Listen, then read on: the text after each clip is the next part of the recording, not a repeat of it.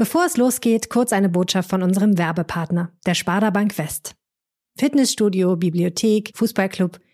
Und wo seid ihr sonst noch so Mitglied? Auch bei eurer Bank? Hä? Nein, warum sollte ich, denkt ihr jetzt vielleicht. Naja, ganz einfach, weil ihr damit Bankleistungen zu fairen Konditionen bekommt und darüber hinaus noch die Region stärken könnt, in der ihr wohnt und die euch so am Herzen liegt. Wie genau das funktioniert? Durch euren Mitgliedsanteil stärkt ihr eure Sparda-Bank. Die kann dann Baufinanzierungen vergeben und damit junge und alte Familien glücklich machen.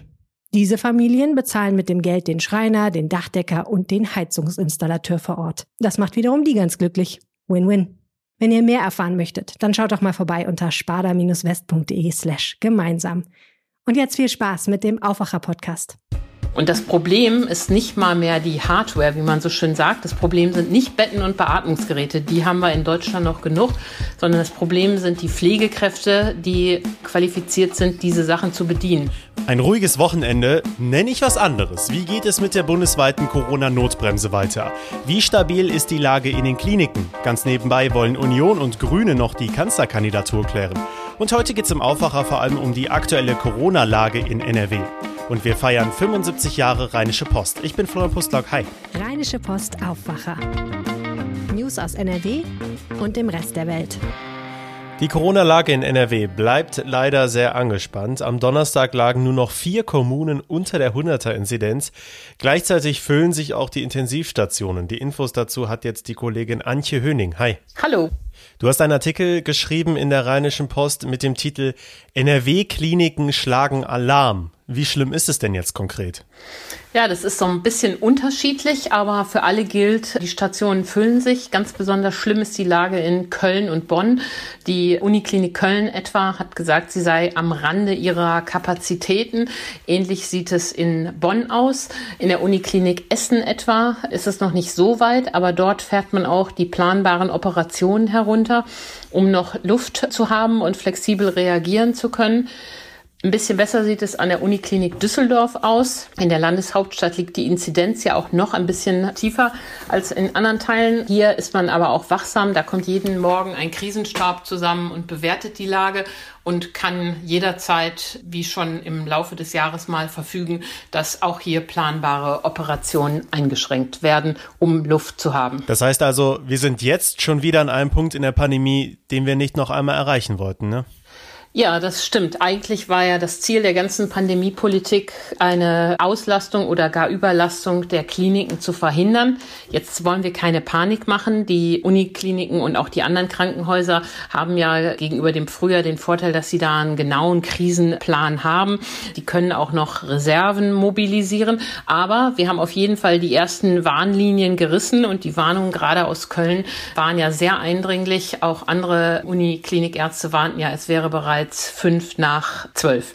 Und das Problem ist nicht mal mehr die Hardware, wie man so schön sagt. Das Problem sind nicht Betten und Beatmungsgeräte, die haben wir in Deutschland noch genug, sondern das Problem sind die Pflegekräfte, die qualifiziert sind, diese Sachen zu bedienen. Denn es ist eben nicht so einfach nur Maske auf und Ruhe, sondern das ist eine mh, hm, ziemlich anspruchsvolle Aufgabe, Patienten zu beatmen mit diesen Maschinen. Hoffnung sollen uns ja in der Pandemie vor allem die Impfstoffe geben. Da gibt's aber immer wieder schlechtere Nachrichten, ne? Stichwort Lieferverzögerungen, Impfstopp. Dann auch mal wieder gute Nachrichten, mehr Lieferungen. Zu den guten Nachrichten gehört wohl, dass jetzt der CureVac-Impfstoff aus Tübingen auch in den Startlöchern steht, oder? Ja, genau. Das ist so. Das Unternehmen hat äh, gestern mitgeteilt, dass sie die Zulassung im zweiten Quartal erwarten. Und auch dort hat die Bundesregierung ja bestellt. Das ist wirklich auch eine gute ähm, Nachricht. Das kann man auch daran sehen, dass der Aktienkurs von dem Unternehmen gleich hochgegangen ist. Der Impfstoff ist auch ein mRNA-Impfstoff, also der auf auf Botenstoffen basiert, wie es auch BioNTech und Moderna tun. Das Gute ist das deshalb, weil die anderen Vektorimpfstoffe, AstraZeneca und Johnson Johnson, ja jetzt mal mindestens Imageprobleme haben. Da sind ja bei beiden Impfstoffen Thrombosefälle aufgetaucht. Und der CureVac-Impfstoff wiederum ist jetzt also aus dem Lager wie BioNTech und Moderna. Und bislang sind da solche Befunde ja noch nicht aufgetaucht. Das ist schön, wenn der dann auch zweiten Quartal die Zulassung erhält und dann möglichst schnell ausgeliefert werden könnte. Also auch mal was Optimistisches, nachdem in den letzten Tagen und Wochen, glaube ich, der Pessimismus bei vielen und bei mir natürlich auch deutlich zugenommen hat. Welchen Anteil wird CureVac denn an den Impfstoffen in NRW haben? Also Moderna zum Beispiel wird in NRW ja viel weniger verimpft. Ja, genau. Bei Moderna ist das so. Darum hat man den ja auch zunächst an die Uniklinik-Mitarbeiter verimpft. Auch bei CureVac äh, sind noch keine Massen zu erwarten. Bayer wird den ja auch produzieren in Wuppertal ab Jahresende. Ähm, aber CureVac wird vorher schon liefern können. Das sind nicht die Massen, aber nachher hilft natürlich alles. Aber grundsätzlich wird sich die Lage im Mai doch sehr entspannen. Ende Mai. Dann wird BioNTech auch nochmal kräftig liefern. Die haben ja vor wenigen Tagen angekündigt, dass sie Lieferungen vom Jahresende vorziehen werden. Und das ist alles wichtig, um die Lücken, die jetzt durch die Nachrichten von AstraZeneca und Johnson Johnson entstehen, gestopft werden. Denn wenn wir jetzt diese zuletzt genannten Impfstoffe nicht mehr an die Menschen unter 60 geben können, brauchen wir für die ja andere Impfstoffe. Und dann ist es toll, dass jetzt BioNTech zum Beispiel da nachliefern kann. Also im Juni, spätestens Ende Mai, Juni wird sich die Lage da deutlich entspannen und dann werden endlich viele Impfstoffe kommen. Naja, und dann ist halt die Herausforderung, wie man die Logistik hochfährt. Aber zum Glück sind da ja jetzt auch zum Beispiel viele Unternehmen in den Startlöchern. Die Betriebsärzte warten nur darauf, dass sie endlich auch mithelfen können. Ja, bei Johnson Johnson Ansonsten wird es ja auch in der nächsten Woche spannend, weil die EMA ihre Bewertung des Impfstoffs veröffentlicht. Auch hier sind Altersgrenzen wie bei AstraZeneca möglich. Du behältst das für uns auf jeden Fall im Auge. Jetzt äh, kommen wir zu einer anderen Nachricht, die sehr komisch ist. In einem Altenheim in Leichlingen gab es Corona-Fälle, obwohl die Bewohner zweimal geimpft wurden. Wie schaust du auf solche Meldungen? Ja, mir tut das dann leid, wenn solche Nachrichten kommen. Einmal natürlich für die Menschen, aber auch für die Impfkampagne, weil das ja auf den ersten Blick so Wasser auf die Mühlen derer zu sein scheint, die sagen, Impfen hilft nichts. Das ist natürlich nicht so. Bei allen Impfstoffen ist es so, dass wir keine Wirkungsquote von 100 Prozent haben. Also selbst der Star-Impfstoff BioNTech wirkt ja in Anführungszeichen nur zu 95 Prozent. Das heißt, es gibt immer wieder Fälle, wo trotz Impfung eine Infektion stattfindet. Dennoch ist und bleibt das Impfen wichtig, weil die Impfstoffe verhindern eben, dass selbst wenn es eine Infektion gibt, diese schwer oder gar tödlich verläuft. Und es ist sehr bedauerlich, dass es da in dem Altenheim im Bergischen Land zu diesem Ausbruch gekommen ist. Aber wenn die Impfung verhindern konnte, dass äh, die Menschen dort schwer erkranken oder sterben, ist damit ja auch etwas gewonnen. Also ich würde sagen, auch das ist kein Rückschlag für die Impfkampagne insgesamt, sondern gehört zum Impfgeschäft eben auch mit dazu. Vielen Dank, Antje, für das Update kurz vom Wochenende. Ja, herzlichen Dank. Bis zum nächsten Mal. Tschüss. Für große Feiern ist aktuell kein guter Zeitpunkt. Dennoch haben wir etwas zu feiern. Und dafür haben wir auch hohen Besuch hier im Aufwacher Podcast. Denn es gibt etwas ganz Besonderes. Am 2. März 1946, also vor 75 Jahren, erschien die Rheinische Post zum ersten Mal. Morgen erscheint dazu am Samstag unsere große Jubiläumsausgabe, gedruckt als Printausgabe und im Jahr 2021 natürlich auch als E-Paper erhältlich. Wer hätte das vor 75 Jahren gedacht? Meine Aufwacherkollegin Anja Wölker darf jetzt unseren Gast begrüßen, den Chefredakteur der Rheinischen Post, Moritz Döbler. Herr Döbler, schön, dass Sie da sind und willkommen im Aufwacher. Ja, vielen Dank. Äußerste Anstrengung zur Versorgung Deutschlands. Das war die Titelzeile der ersten Ausgabe der RP im Jahr 1946. Wofür ist die Zeitung damals denn angetreten? Ja, das waren andere Zeiten als heute, ist ja klar. Kurz nach dem Krieg war alles knapp, auch das Papier. Also die Zeitung hatte einen Umfang von vier Seiten, das kann man sich heute gar nicht mehr vorstellen. Und natürlich war die Hauptaufgabe, die Nachrichten jener Zeit den Menschen zu präsentieren. Also das, was passiert ist, was beschlossen wurde, wie es weitergeht. Ein ganz elementarer Informationsauftrag. Aber natürlich waren unsere Gründer besonders auch christlichen Werten verpflichtet, der Vernunft, der Aufklärung, der Freiheit. Ja, es ging darum, einen Gegenentwurf zu der Nazi-Barbarei der Jahre davor in eine Zeitung zu bringen. Und das ist sehr, sehr gut gelungen. Das sind unsere Wurzeln. 75 mhm. Jahre, seitdem ist sehr viel passiert. Was ist denn bis heute vielleicht geblieben? Ja, also das, was ich eben schon mit werteorientiert beschrieben habe. Ne? Also uns ist immer noch natürlich die Freiheit, die Vernunft, auch in Ruhe hinter die Dinge zu schauen, sich von Werten leiten zu lassen, wenn man in Debatten einsteigt. Das ist uns bis heute wichtig.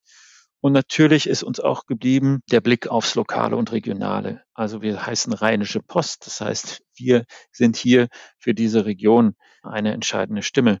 Das waren wir damals und das sind wir heute auch. Mhm. Der Blick auf die Titelseiten unserer Zeitung ist ja auch ein geschichtlicher Blick. Gibt es vielleicht ein Ereignis, das für die RP besonders herausragend ist? Oh, das ist schwer zu sagen.